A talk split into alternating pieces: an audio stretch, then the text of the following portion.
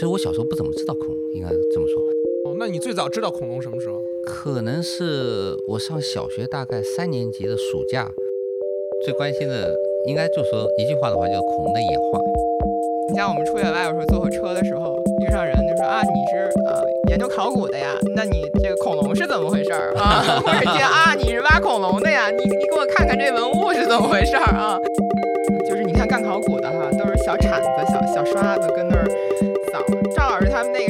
好像就是大型机械设备，就是扛着那个垃圾，咚咚咚咚咚，就。都是一群大小伙子，对手拿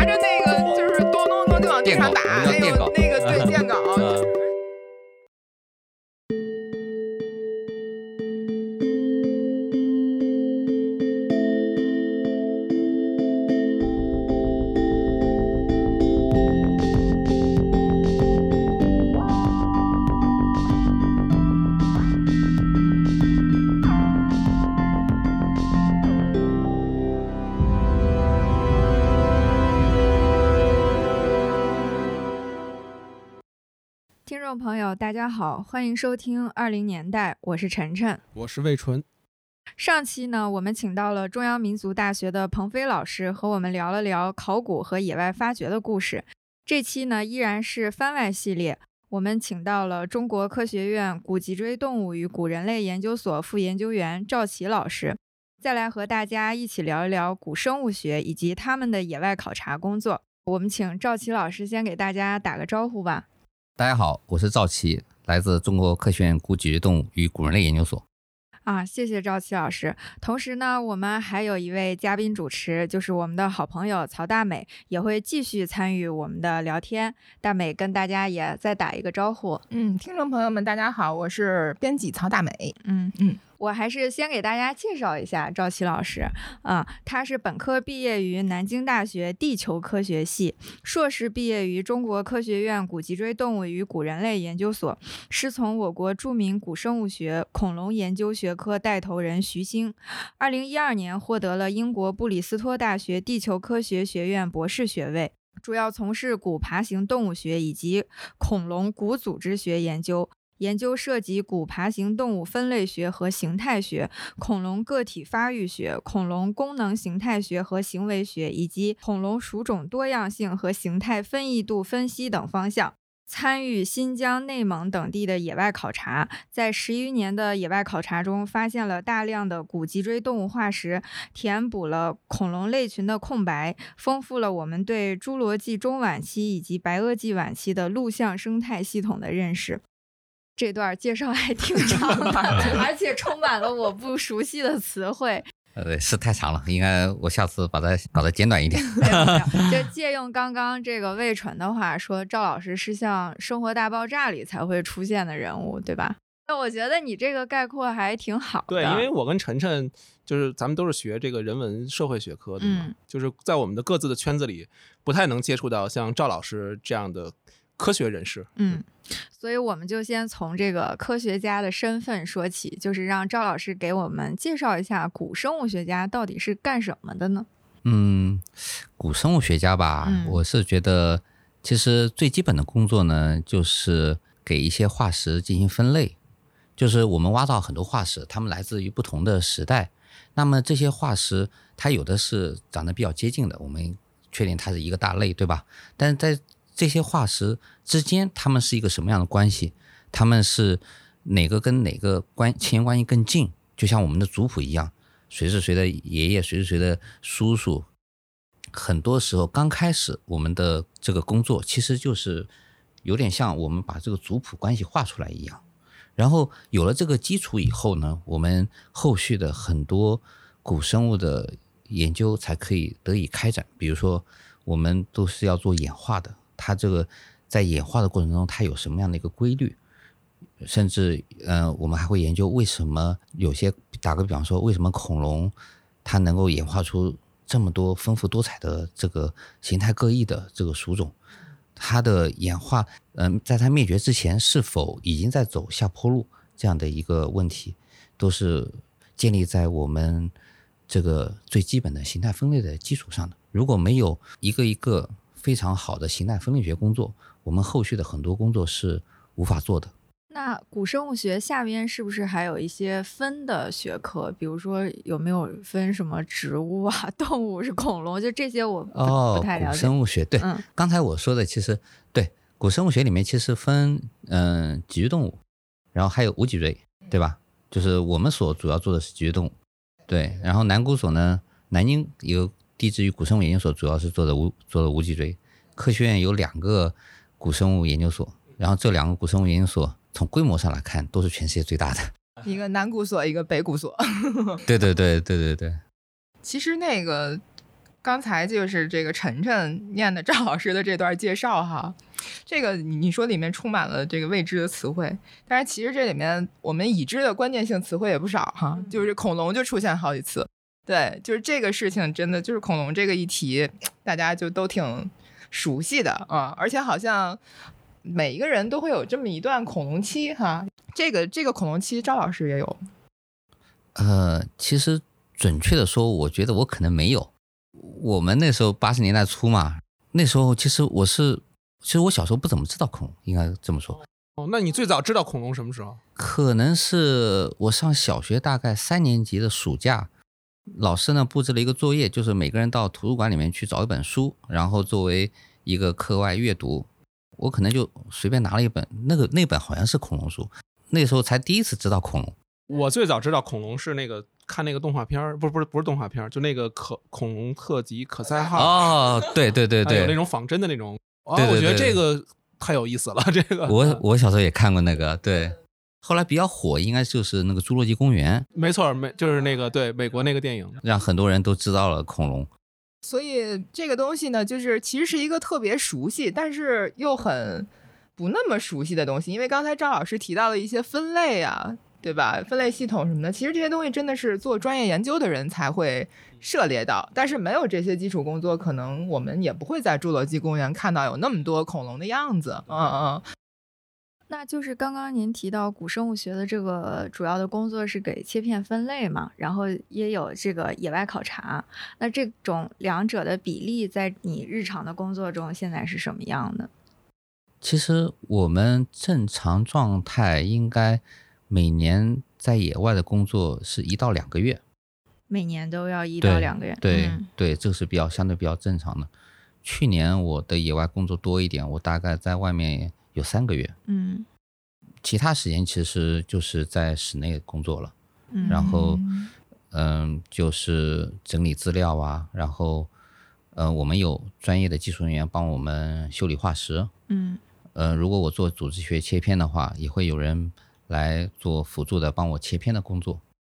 我们大量的时间是其实是花在这个文献的阅读，然后论文的撰写这些上面。嗯，也就是说，其实从发掘出来，然后到最后你看到那个切片中，这这个过程中很多工作其实是有人来帮助你们完成的。对对，我们研究所其实很多人之所以愿意在咱们所工作啊，一方面是因为我们所有很多很多的化石标本，另外一方面我们所也是有很多还是有很完善的一个技术支撑队伍，嗯，就是很多呃老师傅都是很有经验的，嗯，他们修理画师的水平应该是肯定是国 国内顶尖的吧？然后最后你的实际很重很重要的一个时间是，我是不是可以理解为是去阅读那个切片，然后要跟你阅读呃到的那些文献，就是跟他们建立一个联系，或者再去辨别他们。其实我做的主要是一个组织学切片的工作，嗯。但我们研究所大部分人做的其实就是化石的修复好了以后，嗯，然后呢，对它进行形态描述，把它每一嗯个关键的特嗯。征都把它描述出来，然嗯。后再跟其他的一些相近的一些物种进行对比，然后再通过一些就是运算，就是我们会呃通常的做法是会做一个特征矩阵，嗯然后特征矩阵呢是由零一零一这样的编码来组成的，然后会用计算机呢去算，算出来它就会给你一个，呃，我们叫秩序图，就有点像我们的族谱一样，就是告诉你哪个跟哪个近，哪个跟哪个远。然后呢，有了这张图以后，他们在在这张图的基础上再再说一些演化上面的一些故事。嗯然后呢，有些人呢也会呃做一些地层的工作，就这个化石所所在的地层呢，来谈一些这个环境的这个当时一个小环境或者对这个生物的一些影响。嗯，您个人主要研究的方向就是恐龙是吗？对对对。那能不能就是给听众朋友用一句话，比如你最关心恐龙的问题是什么？我觉得是这样，就是那个，就是就是恐龙，它是一个很大的问题嘛，对吧？然后其实最关心的，应该就说一句话的话，叫恐龙的演化。恐龙的演化，对，其实我们做古生物研究，虽然我们很多人都是做最基础的研究啊，比如说形态描述，包括我的组织学，虽然嗯对嗯，在国内看起来好像是一个新方法，但实际上它嗯本质上它也是一个形态学的工作。嗯嗯，其实我们做大量的形态学工作。我们最终目的都是为了研究演化，不管是小演化还是大演化。嗯，我们作为一个古生物学家，我觉得一定要在脑子里面悬的一个问题就是演化的问题。嗯嗯，我觉得那个。就是科研可能就是这样，就是可能你会最后做的特别细致，但是你永远会回到那个最大的问题，嗯，就是这个演化的问题。所以我听着刚才赵老师说这个，我的感觉就是演化它有一个巨大的有一个 family tree 一样的东西，是吧？然后我们挖到的这个东西，然后找到它在这个演化树里的哪个位置，对，然后呢，它。带来的就是呃，反映的当时的环境是什么样的啊？就是有一系列的这种问题，它也是一种复原，嗯，所以它其实跟跟考古学，就是我们做后就后这个在赵老师面前啊，就是 出现人的这全算后段了啊，都是后段，就是做考古学的这个，它有一定的相似性啊，因为就是这两个学科经常会被人掺在一起说，嗯，对吧？因为我我觉得我跟赵老师可能都会有那样的经历。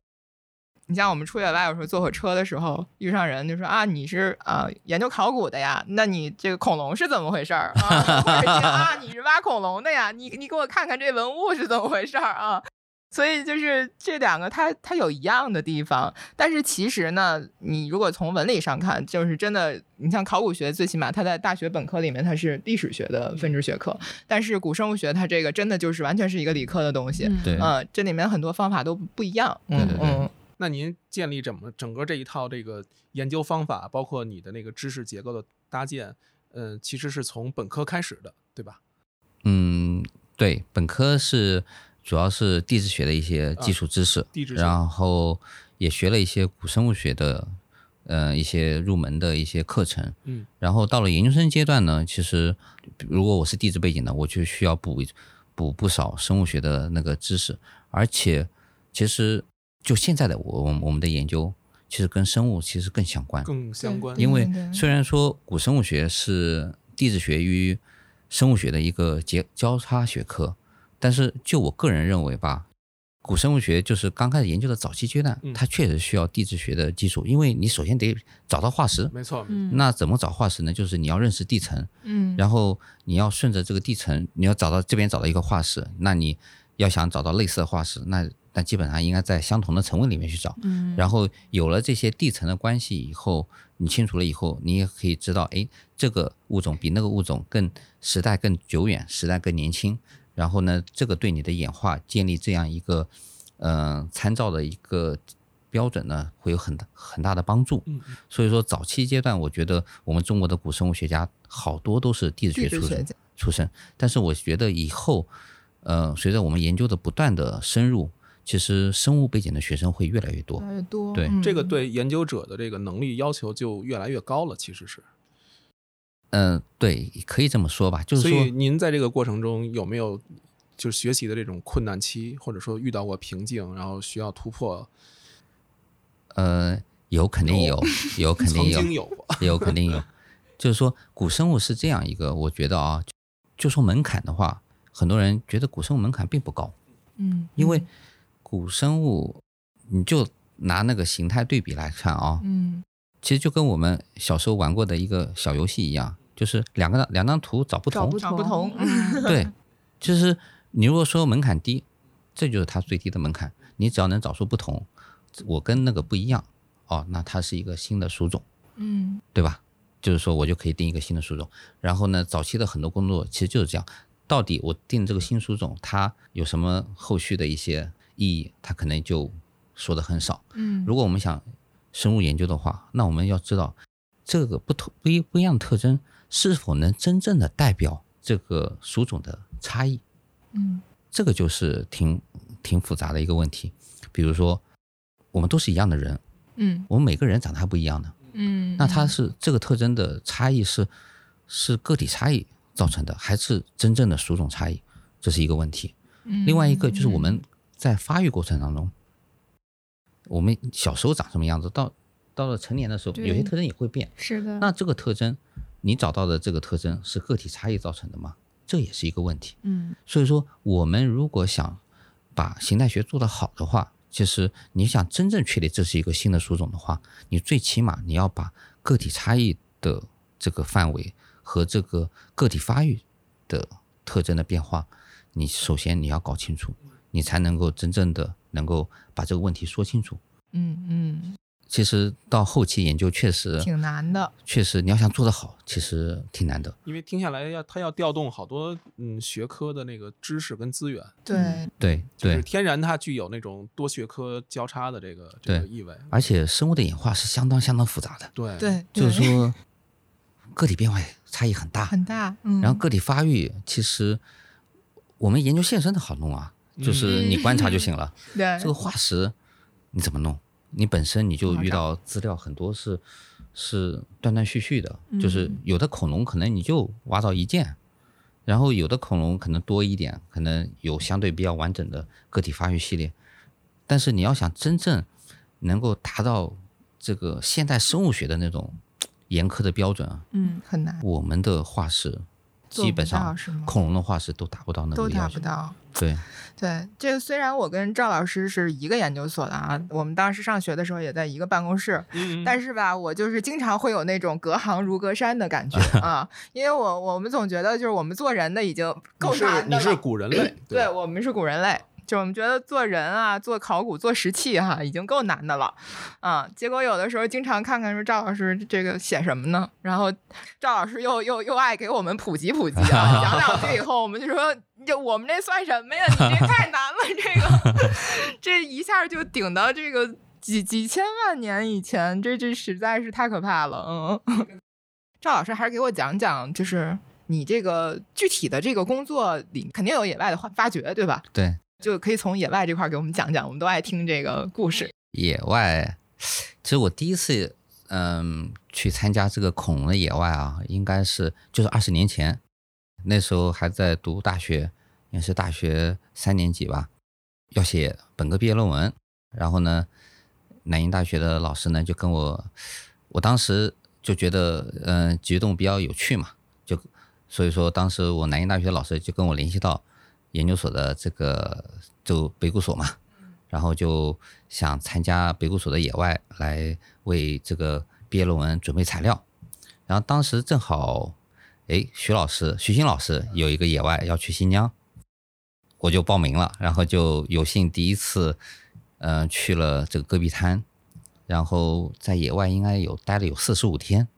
零二年的，整整二十年前，那是我第一次在，嗯、出这种野外，然后。嗯，四十五天一点手机信号都没有，那个地方，嗯，然后把家里人给吓坏了，觉得我失踪了，失踪了。然后确实，嗯，给我的感触挺深的，就是嗯我到现在都能记得当时出野外的时候的样子，嗯因为以前虽然在大学里面也出过野外，但是一般都是嗯、呃离城镇比较近嘛，嗯然后那一次新疆的野外是真的去了无人区，嗯然后都得自己搭帐篷，嗯然后所有吃的喝的全部要从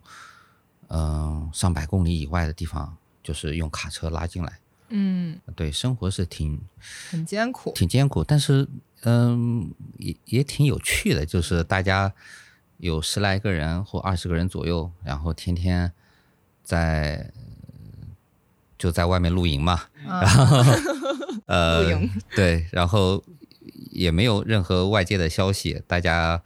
呃聊天，然后找化石，然后整理标本，就生活很简单。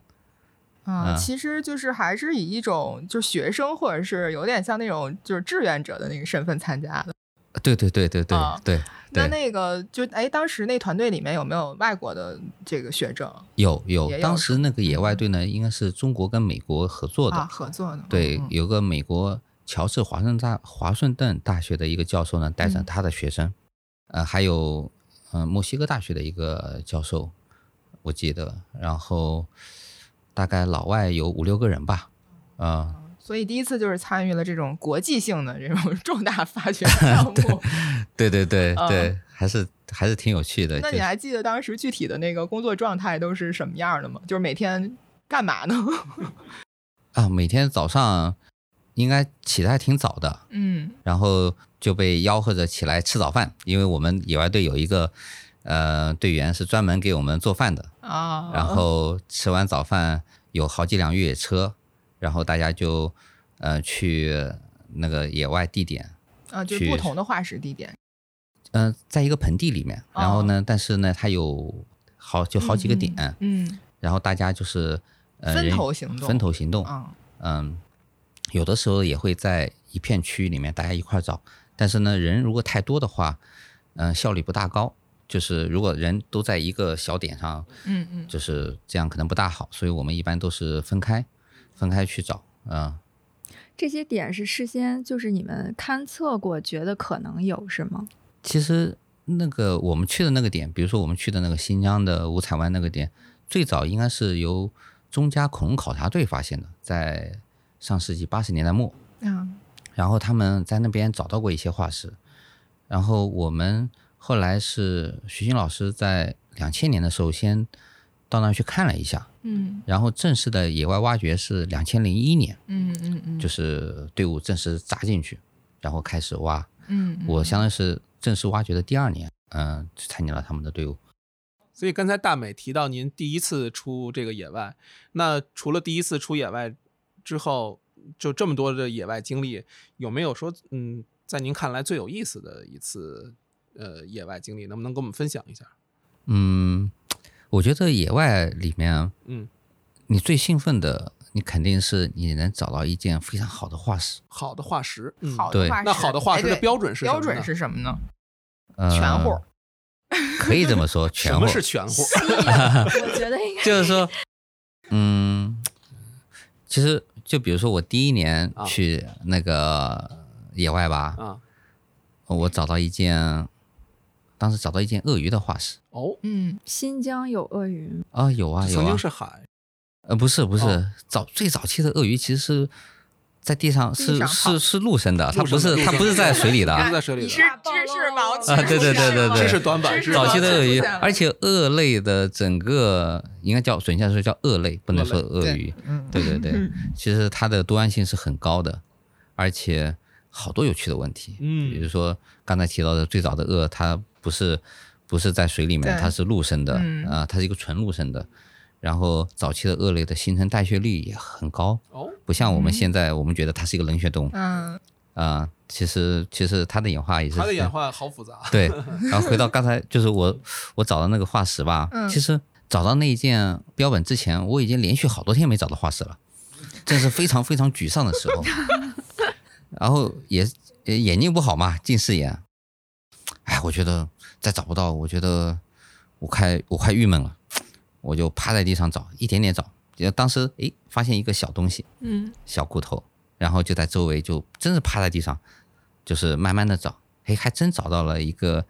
一个一个就是我们说有根儿的，就是说它的化石呢是扎在岩石里的，然后这种我们觉得会是会觉得哎，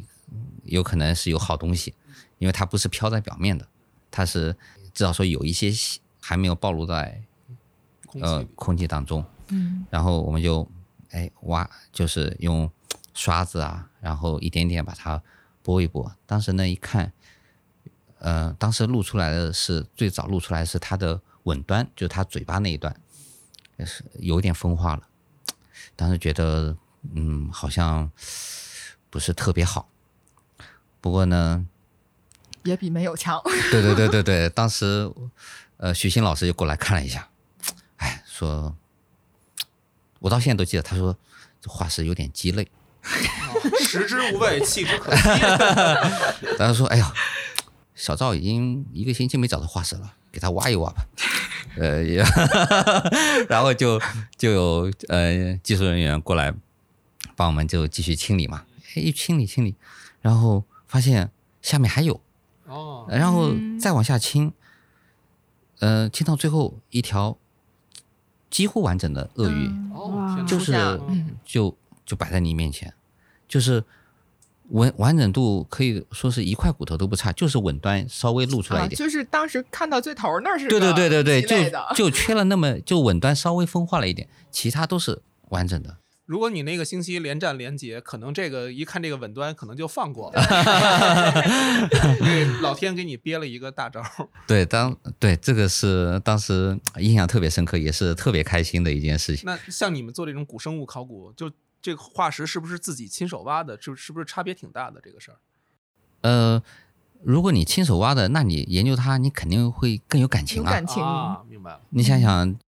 隔了上亿年，你是第一个发现他的，你是第一个触摸他的人，对，你是第一个让他重现天日的人。他就天然就带有一种研究上的归属感了，是吧？对，就是我因为我亲手挖了他，所以我比较自然的可以作为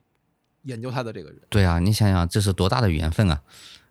而且我觉所以挖不着化石是挺着急的。对，而且我觉得就是这个赵老师他们挖化石吧，跟干考古的挖遗址那个感觉不太一样。对，那你说说区别？对，因为就是遗址吧，因为它就在那儿嗯啊，嗯大概就是说，比如说我们挖一个墓葬，大概其实知道里边儿可能它，比如说哪个位置会有个什么东西它随葬啊，或者比如说要是空墓吧，也就也能接受，就是大概知道是那么一个结果。但是我觉得这个赵老师他们挖化石这个，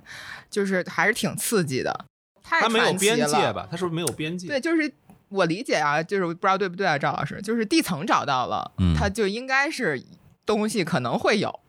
但是可能就也就没有，对，不像考古的挖掘那么密集啊。对，它不密集，就是我们在一个盆地啊，这个盆地可能